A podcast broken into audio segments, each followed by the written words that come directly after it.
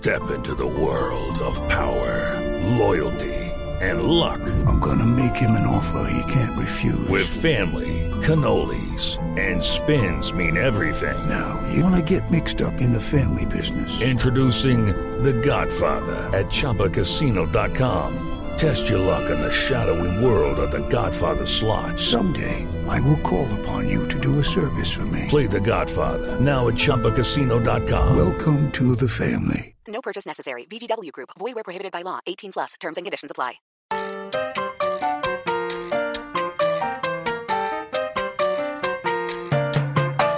A continuación, desde Bogotá, Colombia, en hjck.com, escucharemos Literatura al Margen.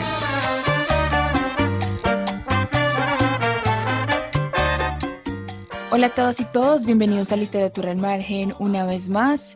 En este episodio nos acompaña Fernanda Trías, una autora uruguaya que seguramente conocerán por varias novelas como La azotea o La ciudad invencible, pero en este caso vamos a hablar con ella sobre uno de sus libros de cuentos que se llama No soñarás flores. Fernanda, bienvenida a la HJCK.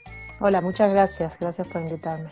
Bueno, Fernanda, hemos invitado a hablarte de este libro, no solamente sabemos por supuesto que fue publicado hace varios años, pero queremos volver a él porque hay muchos aspectos que nos llaman la atención.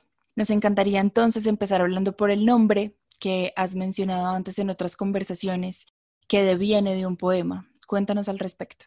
Este título surge, realmente no es un verso, sino que este, surge a partir de un verso y es una adaptación este, que yo hice, ¿no? Pero el disparador sí fue un verso de la poeta uruguaya Ida Vitale, que hace poco ganó el premio Cervantes, pero bueno, yo, nosotros la, leíamos desde antes. Y yo estaba, me acuerdo en aquel momento estaba viviendo en Nueva York, que es cuando estaba terminando el libro, y me faltaba el título. Y realmente en general los libros de cuentos tienen siempre, eh, el título siempre es el título de algún cuento importante. Y, y en mi caso, eh, el cuento que a mí me parecía más importante, que es el más largo, y que la edición colombiana es el primero, pero que luego en las eh, otras múltiples ediciones que hubo en otros países es el último porque le cambió el orden.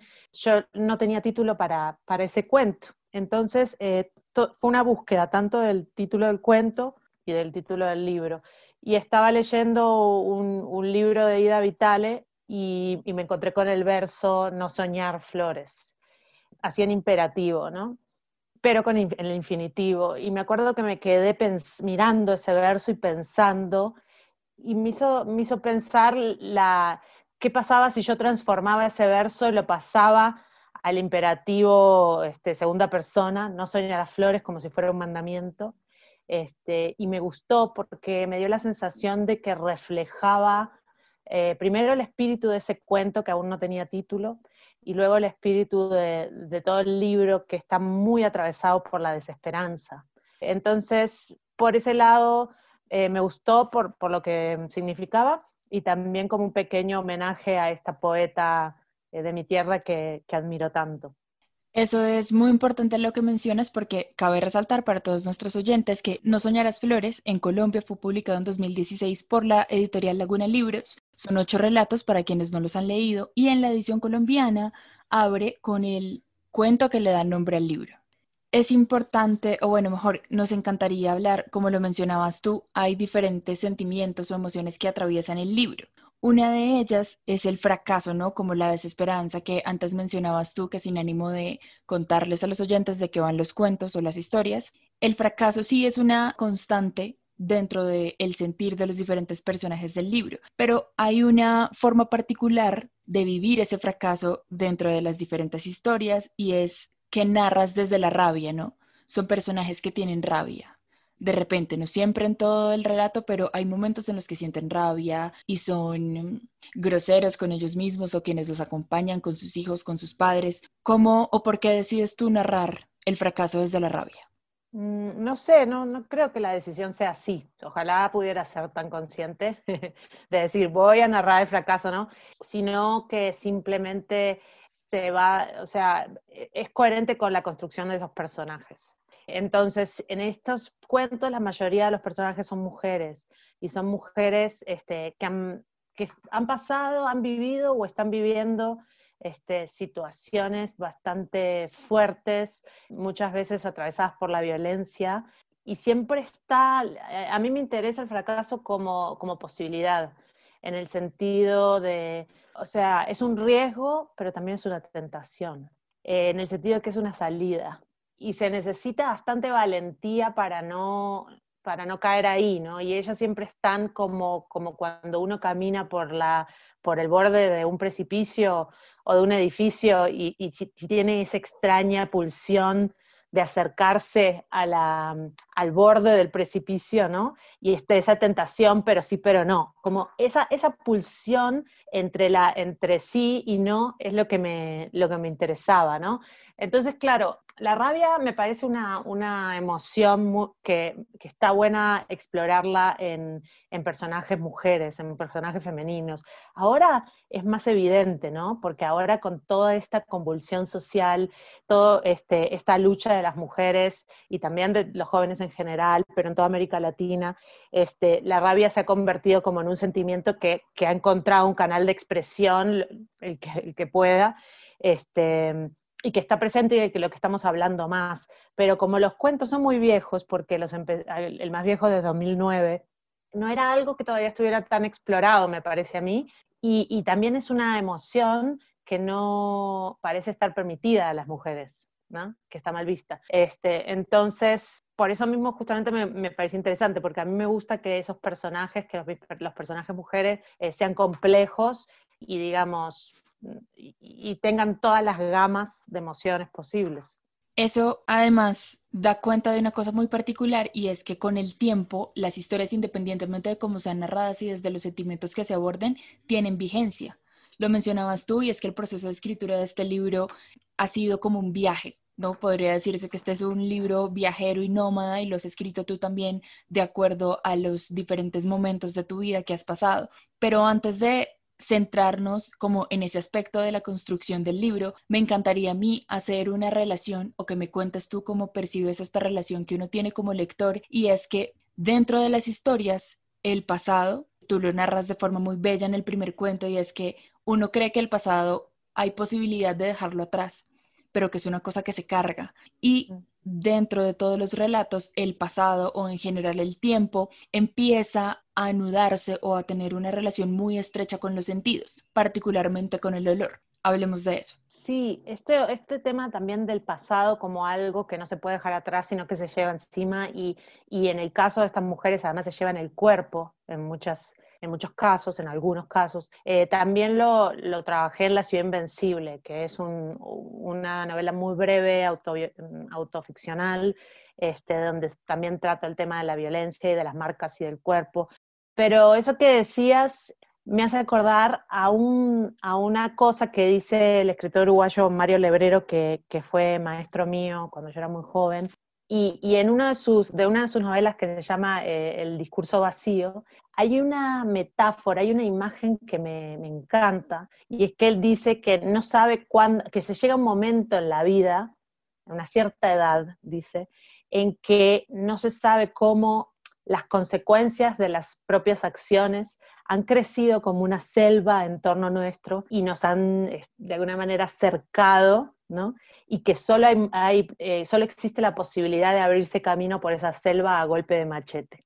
Entonces, esa imagen me pareció impresionante, ¿no? Como el pasado, el, pasado, el pasado presente, el pasado presente justamente es lo que, es lo que pienso yo, porque además, digamos, nosotros los humanos hemos inventado esto de que el tiempo es lineal, ¿no? O sea, para poder más o menos concebir esta idea, nosotros decimos que el pasado está atrás, el presente está acá y el futuro está adelante, pero eso es simplemente una convención. Entonces, la vida, cuando se llega a determinada edad, y yo creo que la mayoría de estas mujeres son como en los 30, ¿no?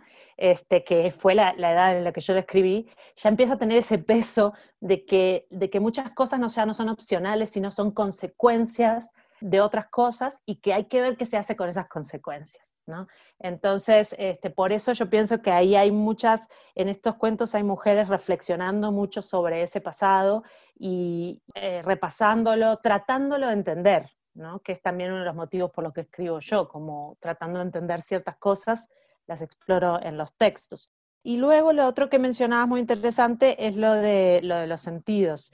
Claro, porque el olor, que es uno de los, es uno de los elementos muy presentes en el cuento No soñar a flores, el olor de, que nos recuerda o que se vincula con las personas que ya no están en nuestra vida, es uno de, los mecanismos primarios para conocer el mundo cuando somos niños, ¿no? Como el olor materno. Es algo también muy animal, ¿no? Los animales principalmente utilizan ese sentido. Nosotros luego vamos descartando de los sentidos con, este, de una manera muy occidental, pienso yo, este, y, y, nos vamos sentando cada vez más en la vista, en la vista, en la vista, porque creo que esta es una sociedad muy visual.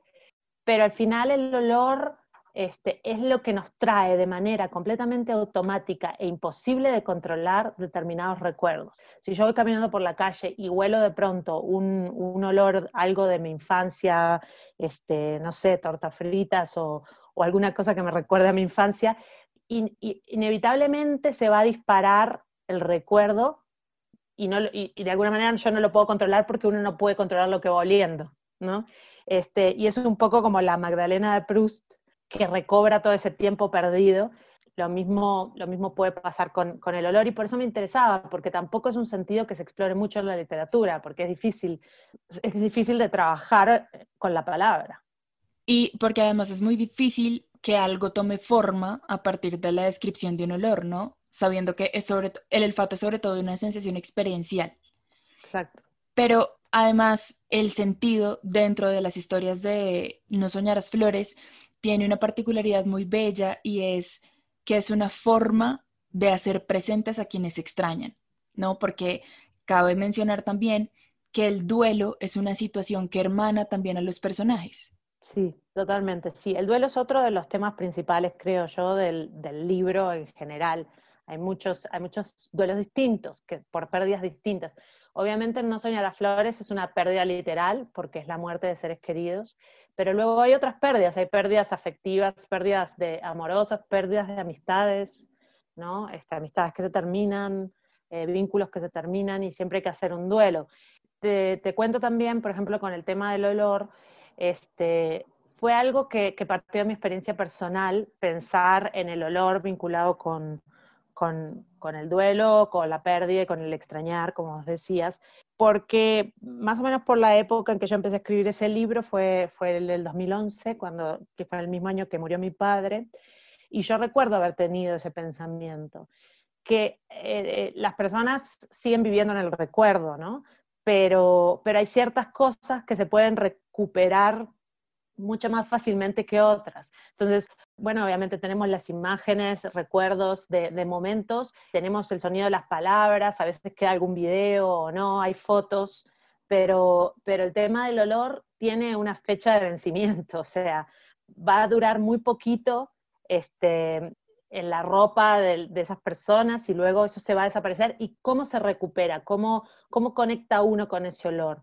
No, eh, realmente es lo primero que se pierde, pienso yo, y, por eso también reflexionando sobre eso, este, pensé en, ese elemento para, ese cuento que, básicamente es como un club de dolientes, ¿no? Este, yo me reía porque en la presentación de No Soñas Flores que hicimos hace poco, porque acaba de salir en España, el crítico y poeta Julio Prieto que lo presentó, este, dijo que, era como un este, Dolientes Anónimos.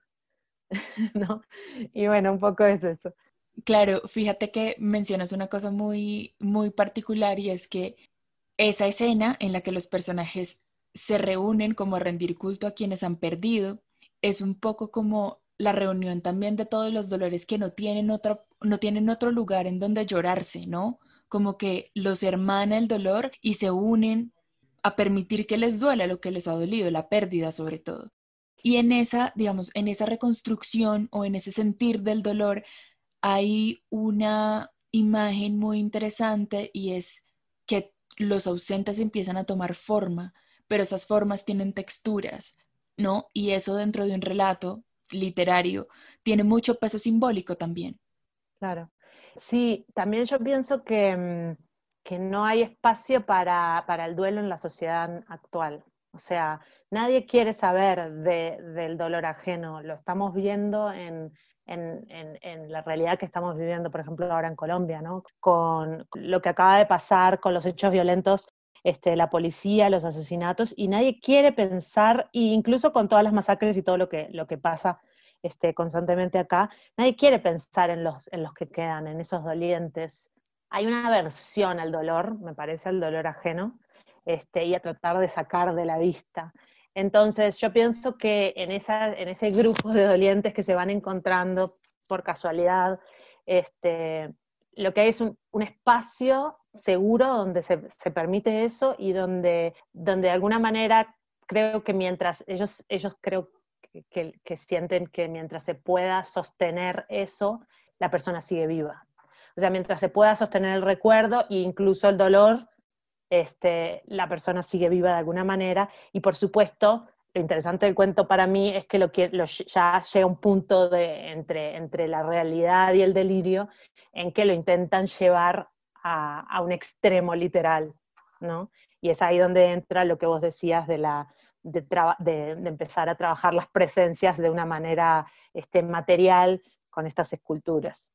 Fíjate que mencionas los hechos violentos ocurridos en Bogotá justo un mes después de los sucesos, ¿no? La noche tenebrosísima del 9 de septiembre que cobró la vida de 13 personas a manos de disparos de la policía. Y es interesante, Fernanda, que hace unos días tú lo escribías en tu cuenta de Twitter y es que esta es una época en la que estamos velando colectivamente a gente todo el tiempo, ¿no? No solamente por, por la situación, digamos, de sanidad que vive el mundo entero, sino por las situaciones de violencia que nos aquejan en nuestros diferentes círculos. Pero hay una cosa muy importante que me encantaría que tú nos contaras y es la importancia de hacerle un lugar al duelo y al dolor dentro de la literatura. Cómo eso puede llevarnos a permitirnos sentir lo que en otros tiempos nos ha dolido. ¿Cómo lo ves tú? Si se quiere, la literatura siempre ha tenido ese papel de alguna manera, entre muchos otros papeles que tiene, este, porque, porque constantemente se están trabajando este, estos temas, eh, se están volviendo, eh, reexplorando situaciones que, eventos históricos este, o, actuales, lo que sea, pero que tienen que ver con esto. Entonces me parece que de alguna manera esa función siempre está como implícita entonces, yo creo que las redes sociales de alguna manera han permitido exteriorizar ese duelo colectivo, porque evidentemente otra manera que habría de hacerlo es, salir a la calle a, encontrarse en un punto, cosa que se, que se hace y siempre se ha hecho, pero, pero esto es más masivo, ¿no? Permite a montones de personas a través de las redes sociales expresar esa rabia, ese dolor, por lo menos, y estar comentándose y retuiteándose, este, hay como una especie de acompañamiento colectivo este, en las redes. Es, es bastante interesante el fenómeno y, seguro alguien lo, lo, va a poder analizar mejor que yo. Pero bueno, yo creo que, que, en la literatura, mm, no creo la literatura, no veo la literatura de una manera mm, militante, ¿no? Como que tenga que, que, que imponerse esa función, sin embargo, creo que la función es, completamente este, inevitable e inherente, porque, porque estamos, los, los, que escribimos estamos todo el tiempo atravesados por estas realidades. Yo por eso pienso que no es que hay que hacer un gran esfuerzo, no hay que hacer un gran esfuerzo, ni siquiera, o sea, es simplemente estar acá sintiendo todo esto, este, este, este clamor eh, social, me parece, estos dolores colectivos, para que de alguna manera se procesen y salgan a través de la escritura. Y, me, y yo prefiero que se procesen de una manera un poco inconsciente al momento de salir a la escritura para que no sea tan literal, ¿no? Y que, y que, sí se, y que pueda ver de qué manera este, el arte lo transforma, ¿no? Fíjate que dentro de eso que mencionas tú que atraviesa a los escritores o los procesos de escritura, Resulta interesante entonces volver a el proceso de escritura de No Soñarás Flores, porque fueron textos escritos en diferentes tiempos, pero además en diferentes ciudades, porque has vivido en, muchos, en muchas partes del mundo. Y sería interesante que nos cuentes cómo sientes tú tu forma de escribir, ¿no? De repente la escritura es un ejercicio muy solitario que requiere mucha quietud, pero al estar todo el tiempo en movimiento, como ¿En qué espacio-tiempo logras tú como ubicar tus textos? Ese, esa, esa itinerancia que, me, que por lo menos durante la mayor parte de mi vida me, caracterizó, porque ahora ya llevo, ya llevo cinco años en Colombia y es el, el periodo más largo que he estado en un lugar, en Bogotá. O sea, más allá de Montevideo, que es donde nací, obviamente, este, ya eh, Bogotá se convirtió en el, en el, lugar donde he estado más tiempo, porque estuve cinco años en España, pero ya en, perdón, en Francia, pero eso ya, lo, ya batí ese récord. Entonces, eh, yo me siento en un momento supremamente estable. Seguramente eso es bastante gracioso para, para muchas personas que, que, nos estén oyendo, pero esa itinerancia para mí conspiraba contra la escritura, en el sentido que enriquecía mucho mis experiencias, enriquecía muchísimo mi, mi panorama de, influencias, de tradiciones, de experiencias vitales y experiencias colectivas, pero no, era tan fácil eh, ese tiempo de quietud para lograr procesar y convertir eso en escritura. Este, entonces, la verdad es que cuando he escrito ha sido cuando he estado quieta en un lugar y casi siempre luego de un tiempo de, procesar eso, o sea, como que sale después, por decirte. Ese cuento que ocurre en Francia, que se llama Último Verano, que es un vínculo entre dos amigas, una amistad que, tiene muchas fricciones y que ocurre eh, en el telón de fondo, es un pueblo pequeño en el, en el campo en Francia que queda al lado de una central nuclear. Ese era el pueblo donde yo viví. Yo vivía al lado de una central nuclear y un montón de esas experiencias yo las quería poner en papel, pero escribí el cuento cuando ya me había ido de Francia. Y así con todo, siempre escribía el cuento cuando ya no estaba en ese lugar. Casi, y a veces me pregunto si no será una especie de ejercicio de, la nostalgia, ¿no? Como, como si, si estando en el lugar eh, estuviera demasiado cercano todo eso, tanto el lugar como las experiencias, y, necesitara el desapego y el alejamiento para recordar y a partir del recuerdo reconstruir y así escribir, porque justamente muchas veces escribo para eso, escribo, para recordar o para recuperar una emoción, obviamente agregándole todo un aparato de ficción, ¿no? No, no, no estoy diciendo ninguno de estos cuentos es autobiográfico, pero lo que sí, por ejemplo, es autobiográfico es la, es la sensación de vivir ahí o es la, experiencia de ese país o de esa cultura, ¿no? Claro, porque igual uno siempre recuerda con la imaginación, ¿no? Exacto, y, yo creo que a veces cuando lo tenés muy enfrente es más difícil, ¿no? Si yo quiero describir un objeto, prefiero no estarlo mirando. Este, ¿no? Uno pensaría que es al revés, ¿no? Los dibujantes te lo miran y, y lo dibujan. Yo creo que el escritor lo recuerda, lo reconstruye y lo escribe. Y, entonces eso, ¿no? Sí ha sido, o sea, fue difícil encontrar esos espacios, pero finalmente cuando estuve en Nueva York, que estuve eh, dos años y dedicada a escribir, ahí pude terminar de concretar todos estos borradores que venía arrastrando de país en país, porque había pasado por cinco países, ocho cuentos, cinco países, ¿no? Eso finalmente creo que hace ser el libro que es, ¿no? Porque de todas maneras al momento de leerlo uno sí siente que es como un viaje, ¿no? Y siente que todos los personajes en algún punto pueden encontrarse, pero a la vez son todos muy distintos, como que los hermana todo menos el espacio físico. Y eso es bien interesante al momento de leerlo. Pero aterricemos en otro punto que también es muy bello, porque dentro de lo que permea tu forma de escribir está la poesía, ¿no? Dentro de los relatos hay frases muy es decir, que son muy poéticas, puede, puede, entenderse como que no dice nada, pero son frases que podían leerse como parte de un poema. Hay escritores o gente que lee que distancia, ¿no? Como todos los géneros, y una cosa es la novela y otra cosa es el cuento y otra cosa es la poesía, pero yo siento que siempre hay un diálogo entre las formas, dentro de las formas de escritura. Y siento que la poesía está muy presente no solamente en No Soñarás Flores, sino en general en toda tu obra literaria. ¿Cómo ves tú la poesía dentro de tu escritura? Sí, porque pienso que, gracias por esa pregunta, porque pienso que, es inseparable, que debería serlo. O sea, no entiendo por qué se piensa que la, narrativa eh, tiene que ser este lenguaje tosco que simplemente transmite información o haga avanzar la trama. O sea, para mí la literatura está en el cómo, ¿no? Y yo ayer estaba en una charla y, me repito, pero, pero seguramente ustedes no estaban en ella, entonces eh, no importa, que, que, que, creo profundamente en la definición de literatura de Nabokov, que Nabokov la definía como estructura y estilo. Y a mí me encanta eso porque fíjate que no dice trama, no dice trama, dice estructura y estilo, eh, fondo y forma. Porque, porque realmente la literatura, la, buena literatura eh, puede ser incluso prácticamente sin trama, con una trama mínima, con una historia mínima. Entonces, al final, ¿qué es lo que te, produce la hipnosis? La hipnosis que te lleva a seguir leyendo, este, es, eso, es, el trabajo con el lenguaje.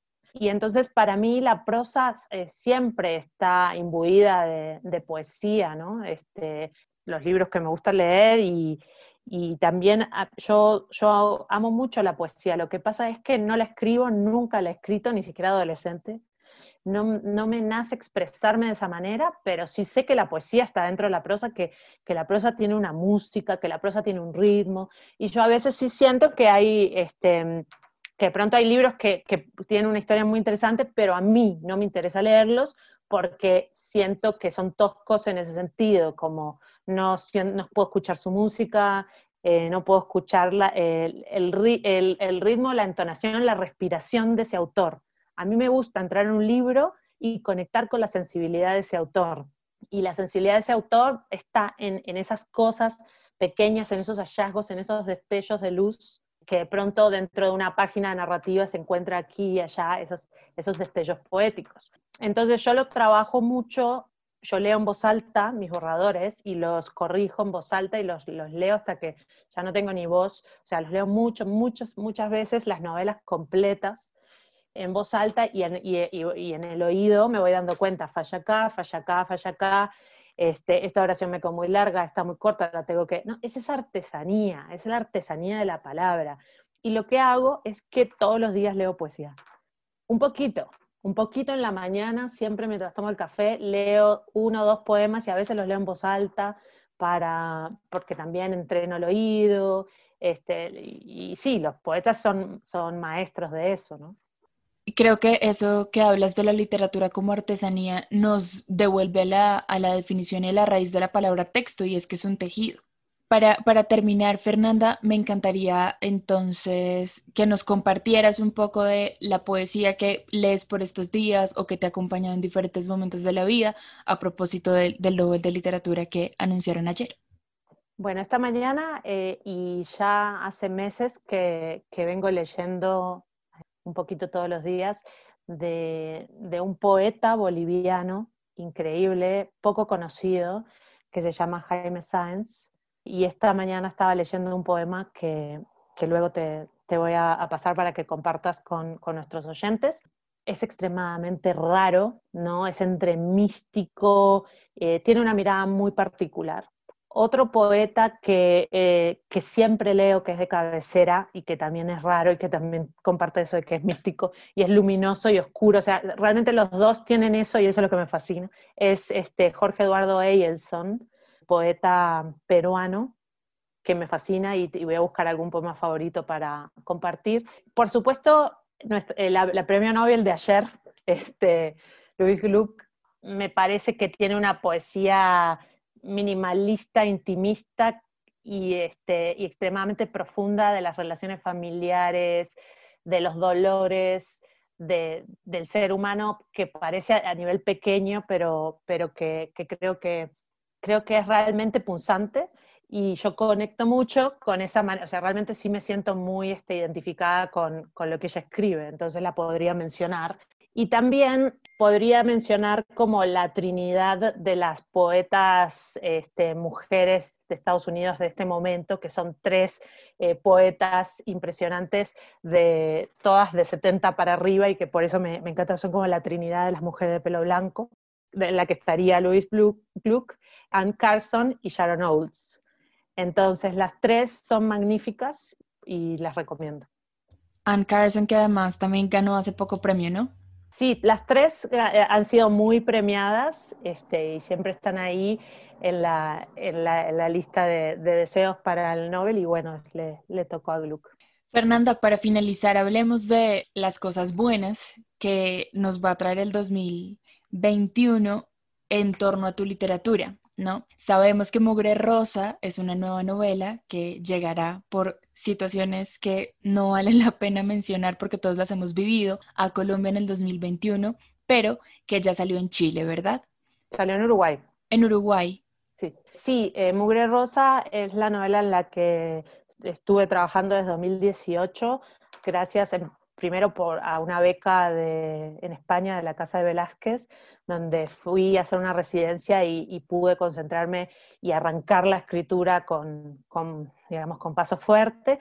Y luego la pude terminar este, gracias al programa de escritor en residencia de la Universidad de los Andes, donde ahora soy escritora en residencia y, y profesora, que también me permitió y me dio el espacio para el tiempo, que es lo que siempre los escritores estamos desesperados buscando este, para poder terminarla.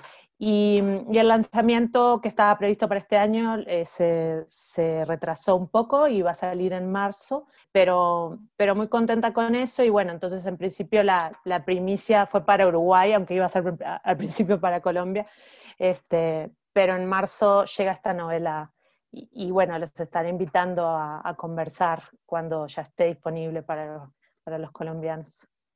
Esperamos entonces a que llegue marzo para leer Mugre Rosa. A todos nuestros oyentes, gracias por llegar hasta aquí. A Fernanda, gracias también por acompañarnos en esta conversación. Recuerden que pueden seguirnos en todas nuestras redes sociales como arroba HJCK Radio y nos encuentran en todas las plataformas de streaming como Literatura al Margen.